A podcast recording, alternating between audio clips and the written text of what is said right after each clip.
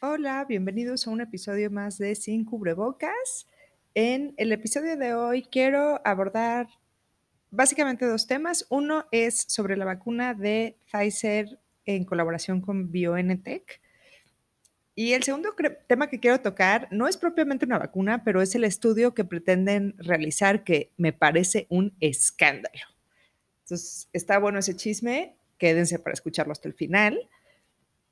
Y eh, bueno, y antes de empezar, quiero contarles que me fui a vacunar antier. Em, como en creo que casi todos los episodios les digo, este año es particularmente importante que nos vacunemos todos contra influenza. ¿Por qué? Para que no se junte la epidemia de COVID con la epidemia de la influenza y no haya camas para nadie. He escuchado mil rumores sobre esta vacuna. Eh, ahorita en México al menos hay como diferentes noticias al respecto. La situación actual es que solamente hay vacuna a nivel institucional. Esta vacuna se conoce con la marca de Vaxigrip y es producida por Sanofi, al igual que la vacuna que se maneja en el medio privado. La vacuna del medio privado no ha llegado todavía. Eh, se está hablando de mediados de noviembre, estamos esperando un poquito eso. Yo como soy personal de riesgo, porque soy personal de salud, acudí a un centro de salud a ponérmela. También he visto mil gente decir que no hay en los centros de salud. Lo que pasa aparentemente es que se están soltando poco a poco las dosis. Eventualmente se acaba, no hay para todos. Eh, pero bueno, esta semana, que es la semana que empezó con el, el 18 de octubre, ¿fue?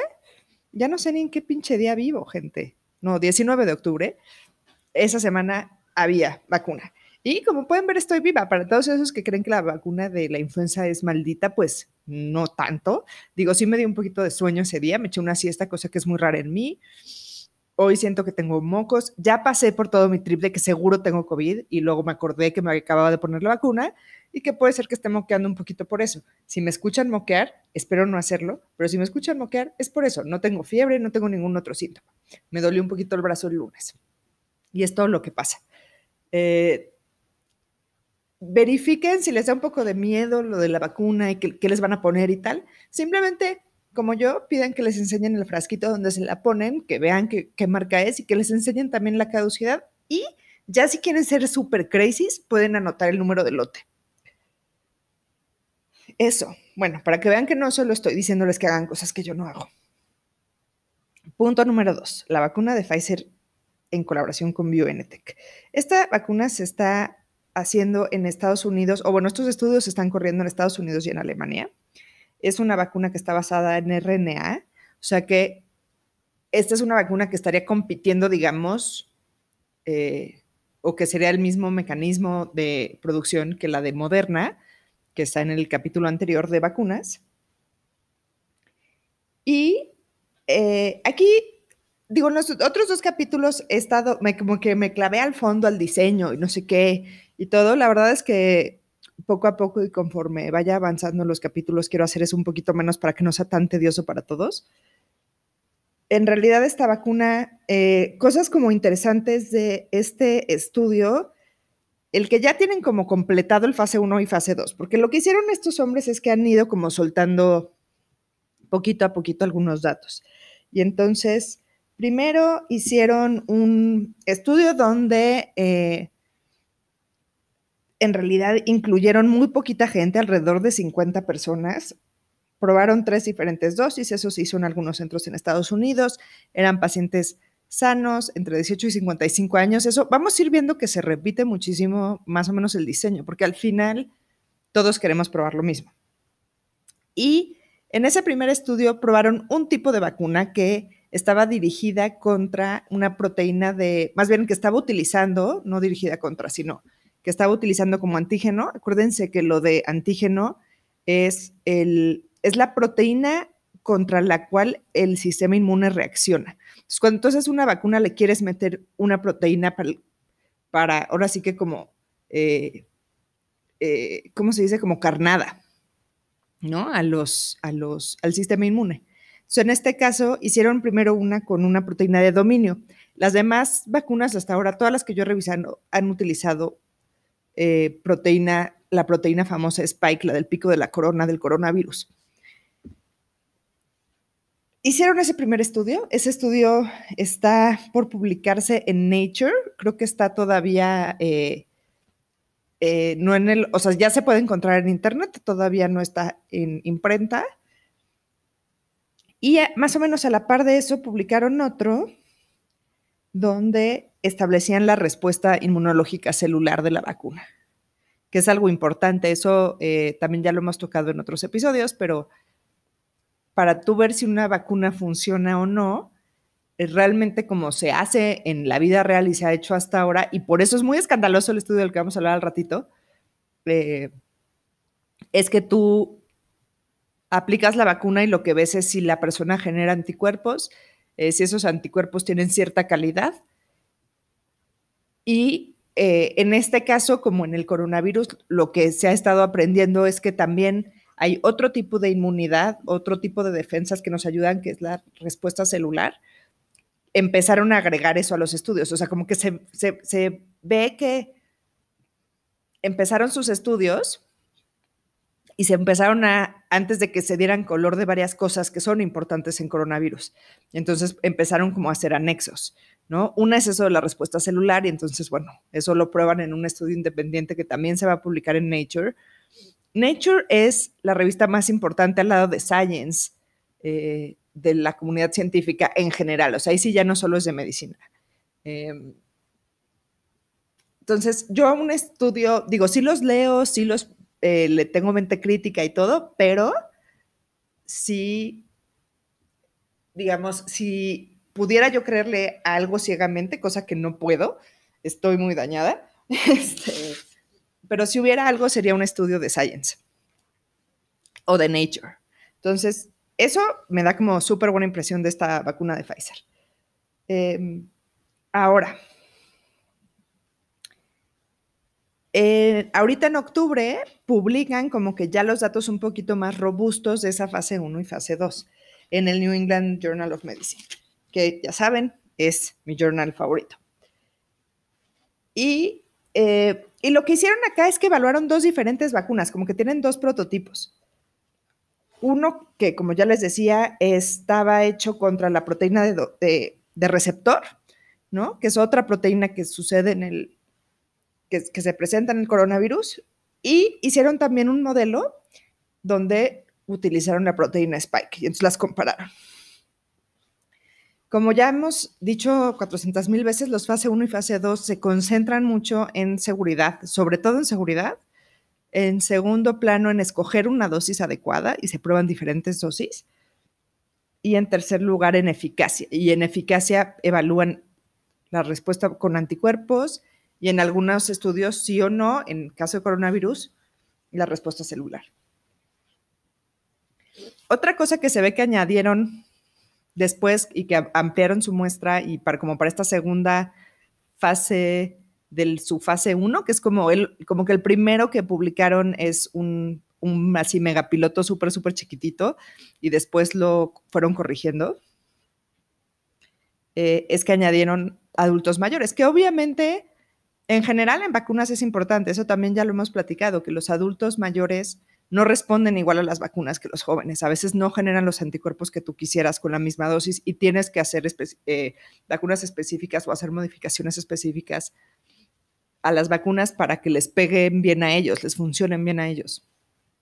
Entonces, eh, en una enfermedad donde tu mayor población afectada son adultos mayores, pues definitivamente quieres que la vacuna funcione para esa población. Es una población prioritaria. Entonces, al final, en esta nueva publicación, o ya eh, en esta que está más formal, es incluyeron gente de 18 a 85 años, todos individuos sanos, y probaron cuatro diferentes dosis, 10, 20, 30 y 100 microgramos, y se aplicaron dos dosis, una digamos al día cero y uno al día 21, y controlaron con placebo. Aquí, eh, cosas que hemos dicho que se tienen que como checar cuando revisas un estudio de eh, científico es esta cuestión de quién patrocina y, si el patrocinador se mete con los datos. Esto es como un tachecito para esta vacuna porque Pfizer hizo absolutamente todo, desde diseñar el estudio, analizar los datos, recabar los datos, interpretar los datos, escribir el artículo, absolutamente todo. Que no necesariamente es que está mal, pero solamente pues sí te hace pensar, eh, pelar un poquito más los ojos, ¿no? A ver si no hay algo ahí porque hay un claro conflicto de interés.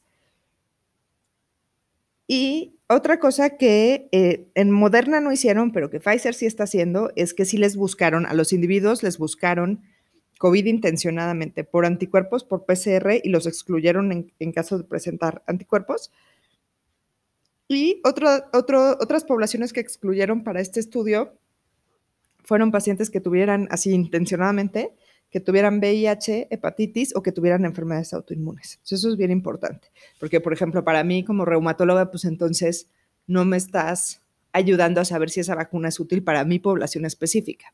Puedes extrapolar, puedes asumir, puedes muchas cosas, pero lo ideal es que me incluyas pacientes que son como yo, como los que yo veo. Eh, finalmente juntaron 195 pacientes se hizo en cuatro diferentes centros, eso también ya lo hemos platicado, los estudios que se hacen en diferentes centros eh, tienen más poder y tienen más confianza porque finalmente, pues si alguien va a ir falsificar cosas y así, o sea, como que normalmente es una persona y como que, que todo el mundo se ponga de acuerdo y hagan los mismos sesgos y ese tipo de cosas se van perdiendo cuando son diferentes grupos los que están haciendo las cosas y el apego al protocolo y a los estándares de ética y de la ciencia se va haciendo mayor porque es más difícil y quien no lo hace se sale, ¿no? Se vuelve un outlier dentro del, mismo grupo y es más fácil como de cachar, ya si quieren ir pensando así como mal. Y lo que hicieron es que repartieron a los pacientes en eh, grupos de 15. Dentro de esos 15, a 3 les pusieron placebo y a 2 se les ponían vacuna de, los diferentes, de las diferentes dosis. Y también como que los separaron en eh, dosis, pero además por grupos de edad, de 18 a 55 y luego de 55 80, bueno, 56 a 85. Un gran problema que tiene el estudio es que más del 87% de los pacientes que recibieron vacuna eran de raza caucásica y de los de placebo el 100%. Entonces hay muy poca representación, a pesar de ser un estudio que se hizo en Estados Unidos, hay muy poca representación tanto de población asiática, afroamericana y latina, ¿no? Que sabemos que tienen un, peso importante por allá, o sea, de que lo sabía, lo sabía, nada más que no los reclutaron. Esto ha sido también, nada más aquí paréntesis, esto ha sido un gran problema y una gran queja eh, dentro de la comunidad científica de que esta vacuna tiene que ser para todos, tiene que haber acceso para todos y eso se tiene que ver desde la vacuna. Si para, si para probar la vacuna, ni para probar la vacuna, o sea, ni porque obtienes algo a cambio, estás incluyendo estas poblaciones minoritarias, pues imagínate cuando salga la pinche vacuna, pues menos van a tener acceso, ¿no? Y eso se ve como muy representado en este estudio. De hecho, los autores como que al final lo que ponen es eso, que van a, que en el fase 3 se van a asegurar de hacerlo un poquito más diverso. Pero eso ahorita lo vemos. Finalmente, eh, reportan, ¿no? Los resultados que reportan son muy prometedores nuevamente, como casi todos los estudios fase 1, fase 2 que han salido. En realidad, eso, pues vamos a saber chido, chido hasta que no estemos fase 3, ¿no? Aquí solo es como, y me gusta revisar los fase 1 y los fase 2 porque creo que eso es como se construye la confianza en la vacuna, como decir, o sea, a ver, no te lo está, o sea, esto no apareció de la nada, o sea, esto lleva un proceso. Este estudio se hizo en mayo y junio. Eh, y les van haciendo correcciones, les van haciendo añadiduras y, o sea, se va perfeccionando. O sea, sí es un proceso que está vivo y que mejora cada vez. Em, los efectos adversos fueron los típicos de una vacuna, los mismos que tuve yo para mi super vacuna del lunes. Em, dolor en el sitio de la aplicación fue de lo más frecuente. Eso, este, yo también lo tuve el lunes. Fatiga, dolor de cabeza, y fiebre en algunos casos, no fue una fiebre muy importante y todo se resolvió entre los primeros dos días y máximo la semana después de la aplicación, ya sea de la primera o de la segunda dosis. Otra cosa que vieron em, fue que cayeron los linfocitos. Los linfocitos son una población de células, son parte de los leucocitos, que son los glóbulos blancos, o sea, son células que forman parte de nuestras defensas, que actúan mucho en infecciones virales, y entonces esto es un efecto, si bien es un efecto adverso en el sentido de que se reporta porque es una desviación de la normalidad, eh, es algo súper esperado cuando tú estás probando una vacuna para un agente viral y la recuperación igual fue eh, más o menos a la semana. Entonces tampoco nada así tremendo. Y eh, en cuanto a la inmunogenicidad, esto es probar si la vacuna generó una respuesta inmunológica. En este caso, en este artículo se está reportando únicamente la respuesta de anticuerpos y tienen una especie de control eh, que es con plasma de pacientes que se infectaron. Eso también lo hicieron en algunos otros estudios. Hablan mucho de que eso no es un control perfecto porque finalmente, pues esos, esos pacientes, los controles que estás usando no están estandarizados. Son pacientes que algunos, algunos a lo mejor tuvieron enfermedad leve, otros moderada, otros severa. Eh, los tiempos de en que se tomaron las muestras son diferentes, en fin, hay ahí como muchas variables, pero bueno, sí te da un parámetro de, a ver, o sea, quien, tuvo, quien estuvo en terapia me elevó anticuerpos 10 veces y la vacuna me los elevó 5 veces, estoy poniendo números al azar. Pues bueno, ¿no? Ya sabes que se relaciona o genera ciertos anticuerpos, a lo mejor no como exponerse contra la infección, pero algún tipo de protección tendría que tener es más o menos así, eso es nada más como rápido para que se entienda. Y bueno, em, entonces la vacuna generó anticuerpos, como era de esperarse, y esto también sucedió en la, en la, en otras, ha sucedido en otras vacunas, los pacientes mayores de 65 años tienen una respuesta un poquito menor que los jóvenes, pero eso otra vez, no es que no les sirva, es nada más que la respuesta es un poco menor y eso es algo esperado en la población de adultos mayores. Finalmente, la dosis que deciden eh, por la que se van y quien va a entrar a la fase 3 va a ser la dosis de 30 microgramos y el prototipo que se hizo con la proteína Spike. Entonces, eh, no tenemos, ¿no? Que era algo como que se esperaba de este estudio, ver si íbamos a tener un candidato que difiriera en ese sentido un poco de las demás vacunas. Eh, pero pues bueno, no fue así. Y van a incluir igual personas de 18 a 85 años. Sí van a intentar, como les decía, eh, que sean poblaciones más diversas, incluir latinos sobre todo y hispano y afroamericanos. Y algunos pacientes que tengan enfermedades que sean estables. Eh, y pretenden incluir 44 mil eh, individuos, lo cual pues también es una cosa bastante ambiciosa. Y esta es de las que se habla que va a estar lista para finales de noviembre, más o menos, porque eh, si volvemos como al timeline de, hicieron sus fases 1 y 2 en mayo y junio, y pon tú que procesaron todavía muestras y analizaron datos, ta, ta, ta, julio, agosto, septiembre. Esto ya se había metido a publicar probablemente hace como un mes. Por ahí de agosto deben de haber empezado a reclutar, o principios de septiembre empezaron a reclutar eh, sujetos para su fase 3. Y estoy aquí nada más elucubrando, pero para finales de año, para finales de, de año ya tendrían que estar terminando esa, esa, reclutación. Ahora también acuérdense que la FDA ahora pidió que lo sigan dos meses más.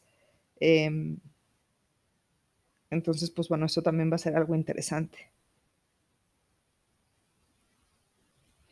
una de las cosas que también eh, han mencionado ellos es que el seguimiento realmente lo van a hacer ellos a dos años. O sea, a lo mejor para someter a la FDA necesitas un seguimiento de dos meses, pero eh, ellos ya tienen planeado realizar estudios donde van a seguir a los pacientes por dos años, ¿no? Que sería muy difícil, por lo menos desde el punto de vista de la seguridad, ultra difícil que te la apliques hoy. Eh, octubre del 2020 y, te salga un efecto adverso ahí en mayo del 2022. O sea, pero ok, qué bueno que le den un seguimiento y una, eh, para, el, para el punto desde el punto de vista de la eficacia, eso sí va a ser importante.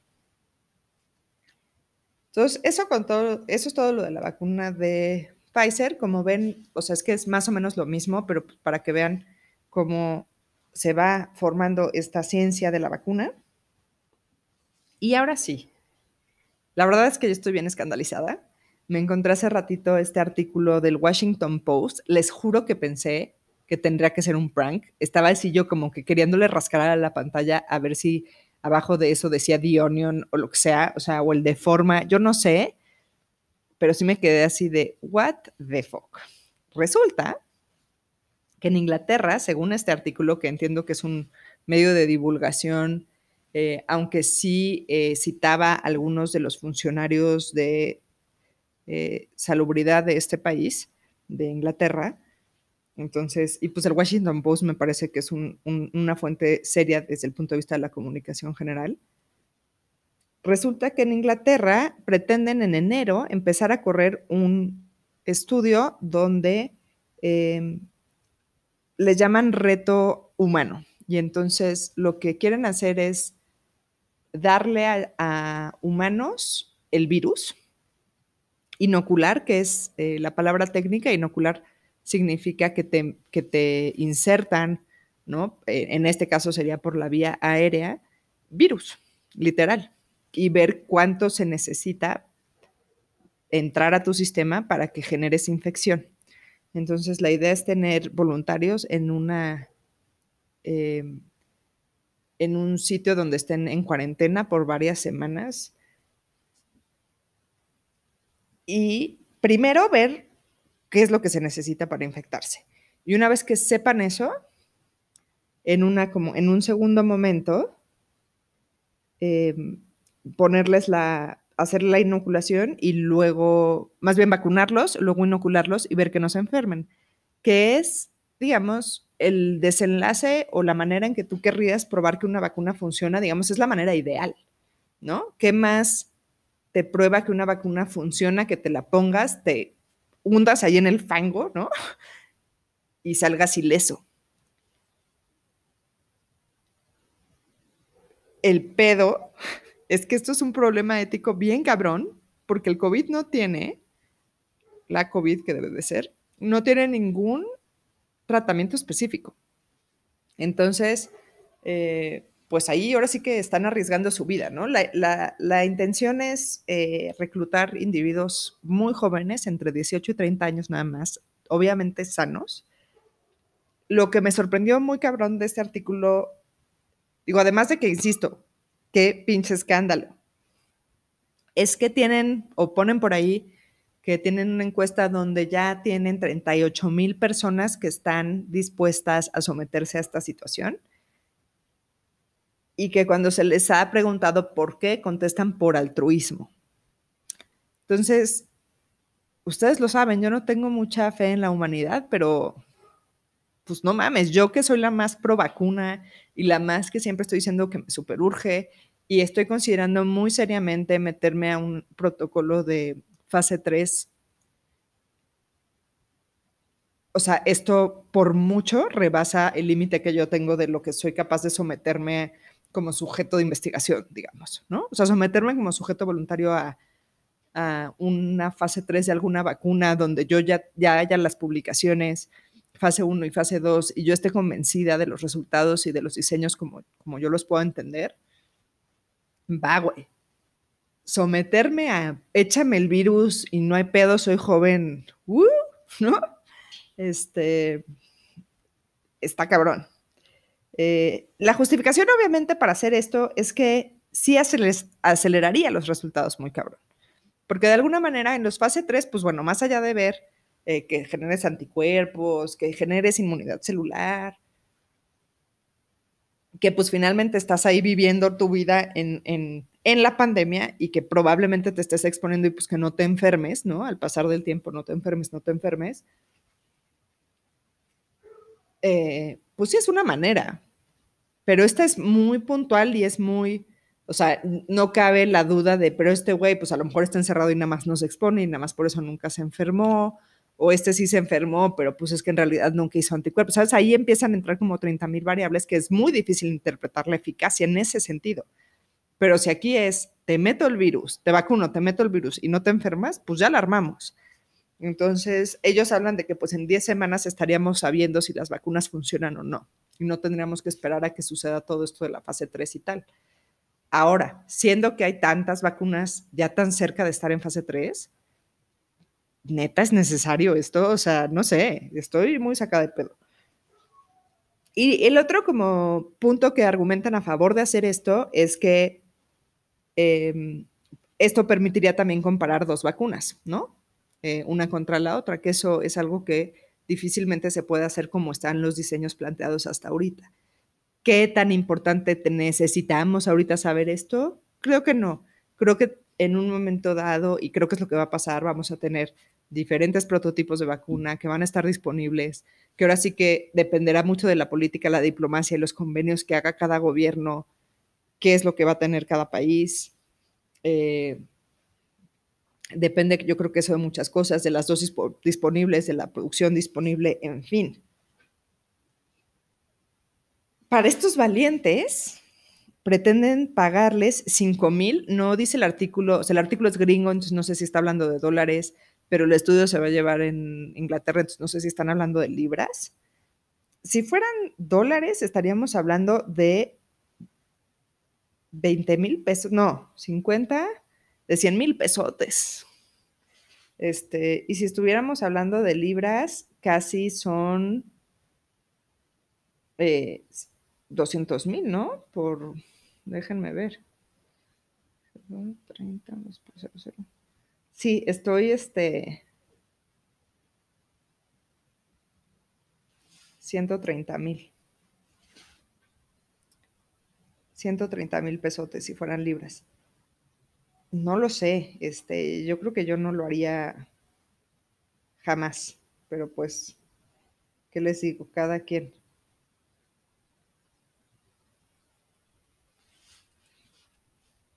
Y bueno, eh, lo que se les pediría cambio es que evidentemente pasen la cuarentena en estos, eh, que serían varias semanas en esta instalación, y también se les proporcionaría un año de estudios de seguimiento. Se supone que está prohibido que incentives económicamente a la gente para hacer esto, pero bueno, evidentemente, o sea, supongo que esto es una compensación porque pues no estarías trabajando, ¿no? Eh, y que así se está manejando pero ay, no lo sé. Este, esto todavía se tiene que someter ante un comité de ética, le voy a dar seguimiento. Eh, hay una parte de mí que dice, esto está mal, dude, esto no lo tenemos que hacer. Esto, esto es el estudio de chimpancés, que ya se me hace gacho hacérselo a los chimpancés, ¿saben? Bueno, primates, porque no, no son chimpancés. Si recuerdan, en la vacuna de Moderna me parece que es, es la que tiene estudios con primates, donde precisamente eso, le mete a los primates el virus y luego ve si se infectan o no, y luego hacen esa segunda fase donde los vacunan y ven que no se infectan, y luego se les sacrifica y se les hacen estudios histopatológicos. Eso es la parte que no sería obviamente en humanos, pero, pero no sé, no sé, o sea, algo está mal con eso según yo. Por otra parte, hay algo en mí, el científico loco, que dice, no, sí, veamos qué puede pasar con la vacuna. O sea, ¿sabes? Es como... Eh, pues sí, o sea, sí veo también esa otra parte, pero sí creo que, no debe ser. O sea, al final sí creo que no debe ser. Eh, pedo, vamos a ver qué pasa con eso. Y pues yo creo que ahí la dejamos, los quiero mucho, estoy muy contenta de seguir grabando cada semana y los veo del otro lado del fin del mundo.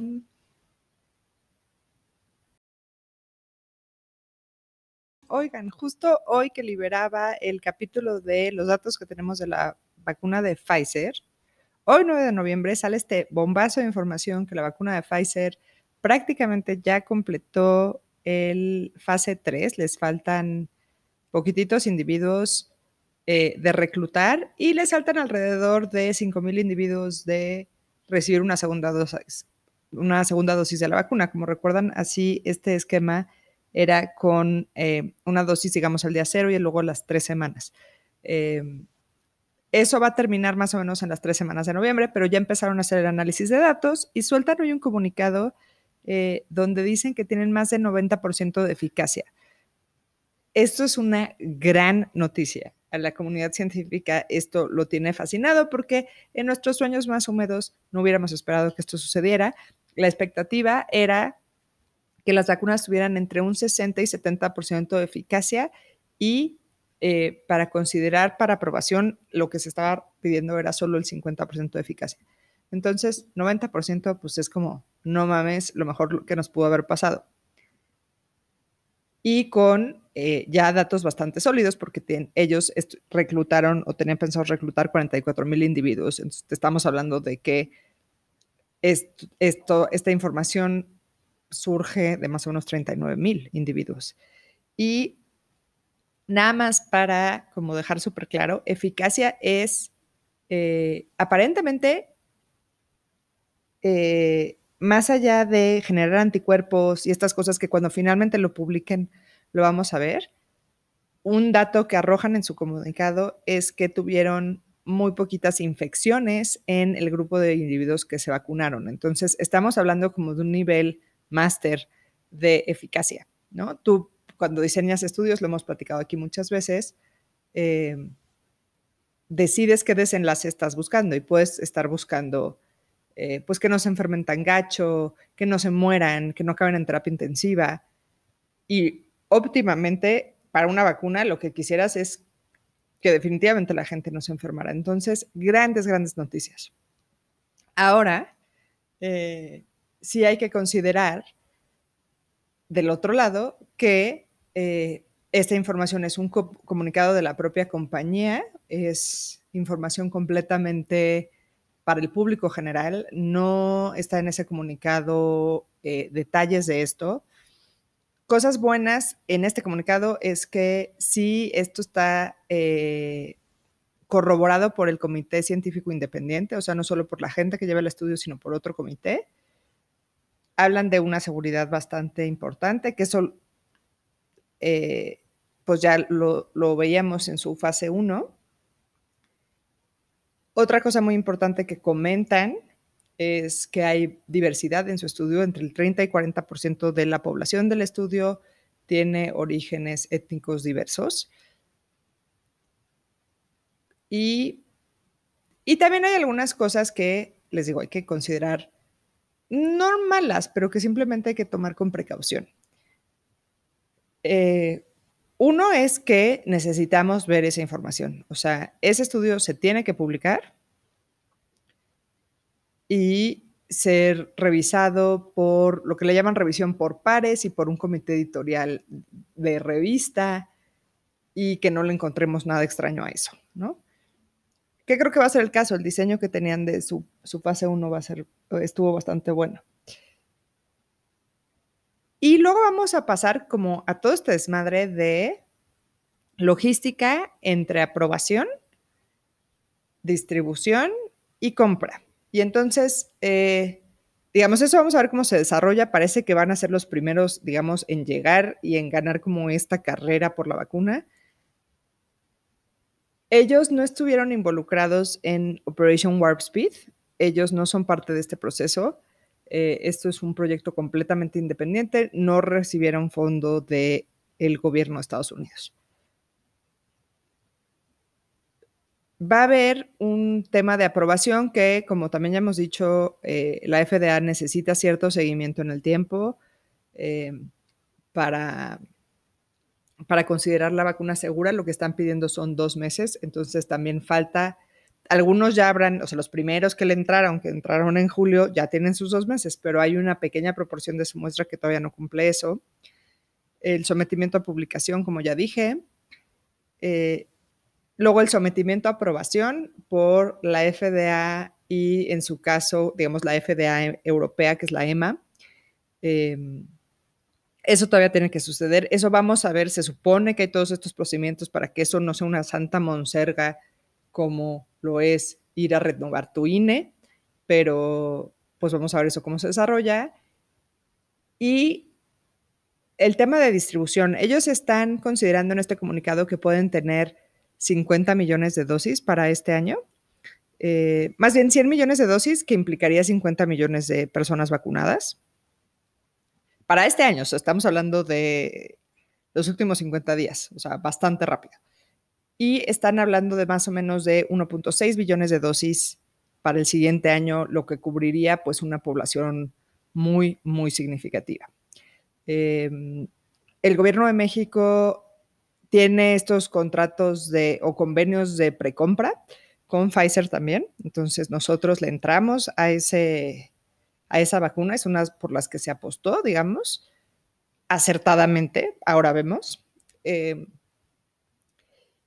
y lo que sí se está comentando muchísimo es que aparentemente estas vacunas de RNA lo que necesitan es una red de frío muy intensiva. Red de frío significa que el medicamento tiene que estar refrigerado, básicamente. Eh, pero que la red de frío que necesitan estos en particular es de menos 70 grados y el hacer todo el, tema de producción y distribución con una red de frío tan intensiva que no esté tan bien establecida en países, sobre todo en vías de desarrollo, va a ser complicado. Entonces, ahí va a haber un reto en el que seguramente eh, para planear eso bien van a perder algún, algún tiempo. Yo estaría pensando eh, ver esta vacuna en más o menos, a lo mejor hacia febrero, en los primeros países en donde se empiece a aplicar, y para México y algunos otros países como ya secundarios que le hayan entrado estos convenios, estaría pensando entre marzo y mayo. Sigue siendo muy pronto, sigo estando yo muy feliz. Em, y pues ya, es, es, una gran noticia, solo quería agregar eso. Obviamente en cuanto pueda leer ese artículo y esté publicado, voy a hablar de eso acá. Y quizá no nos tenemos que ver después del fin del mundo. Nos podemos ver simplemente el año que entra. Chao.